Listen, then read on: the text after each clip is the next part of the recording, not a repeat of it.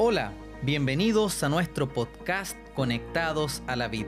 Soy Leandro Cisterna y compartiré con ustedes este espacio dedicado a fortalecer nuestra conexión diaria con Dios a través de la reflexión y el estudio devocional. Queremos saludar a todos nuestros amigos y hermanos de iglesia que están avanzando en este proyecto y a todos aquellos que nos escuchan a través de este podcast. El capítulo de hoy lleva por título Semejantes a Jesús. Hoy vamos a hablar sobre la tesis número 94, la cual sostiene, Nunca podremos ser lo que Jesús fue, pero sí podemos hacer lo que Jesús hizo. El texto bíblico de hoy se encuentra en Juan 14, versículo 12, y dice lo siguiente, El que en mí cree, las obras que yo hago, él las hará también y aún mayores hará, porque yo voy al Padre. A continuación compartiremos una interesante reflexión. El propósito de la tesis de hoy es explicar que nosotros también podemos hacer las obras que Jesús hizo.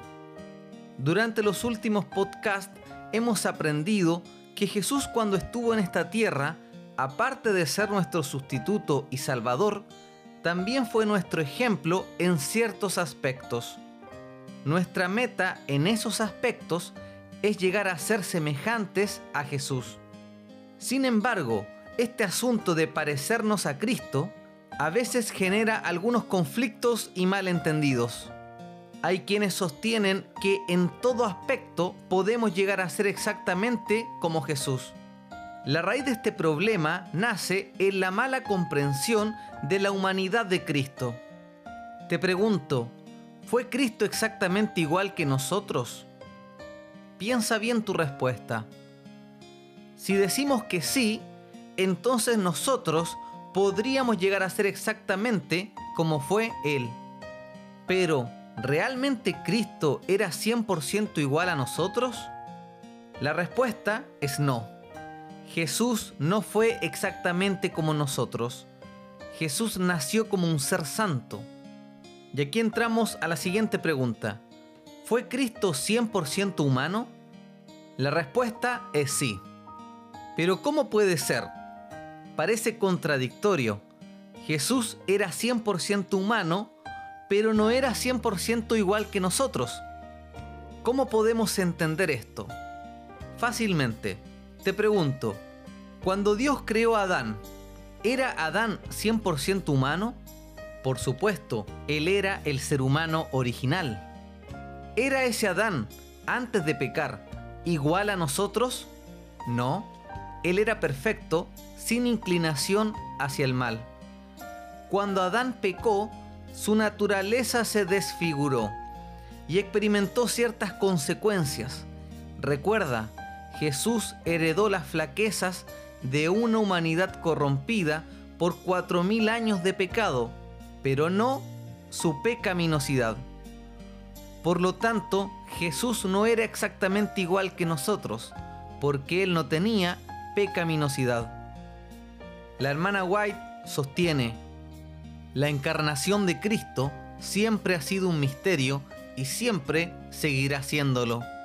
Lo que se ha revelado es para nosotros y para nuestros hijos, pero que cada ser humano permanezca en guardia para que no haga a Cristo completamente humano como uno de nosotros, porque esto no puede ser.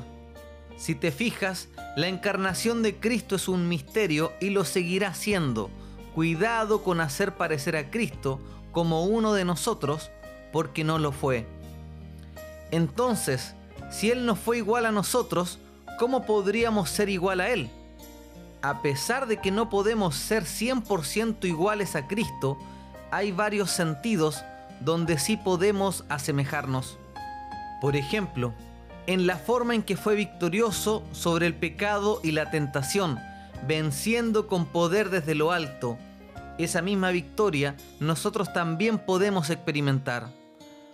Por otro lado, también podemos ser semejantes en actos. Podemos hacer las obras que Él hizo. De acuerdo al texto bíblico que leía Gaby en un principio, Jesús dijo, El que en mí cree, las obras que yo hago, él las hará también.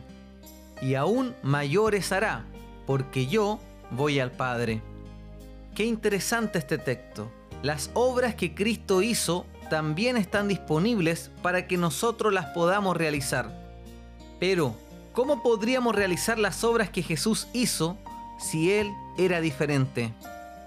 En reiteradas ocasiones Jesús dijo que nada hacía por sí mismo, sino que su Padre obraba a través de él. El poder para efectuar todos esos milagros procedía desde el Padre.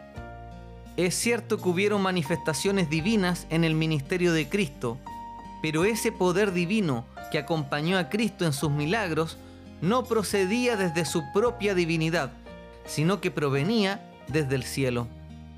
¿Te imaginas experimentar ese poder? Por este motivo que nosotros llevamos varios meses orando por el derramamiento del Espíritu Santo. Dios prometió darnos ese poder, pero solo si estamos dispuestos a ser sus instrumentos. Solo si hemos aceptado ser nada para que Dios pueda ser todo. Me despido y te dejo invitado a continuar con tus estudios devocionales también te invito a participar de nuestra cadena de oración. Finalmente te invito a suscribirte o a seguir nuestro podcast. No olvides compartirlo con todos tus amigos para que más personas sean bendecidas con este material. Y nos encontramos nuevamente mañana para el repaso de la última tesis de este libro, la tesis número 95. Que Dios te bendiga y que Dios te acompañe.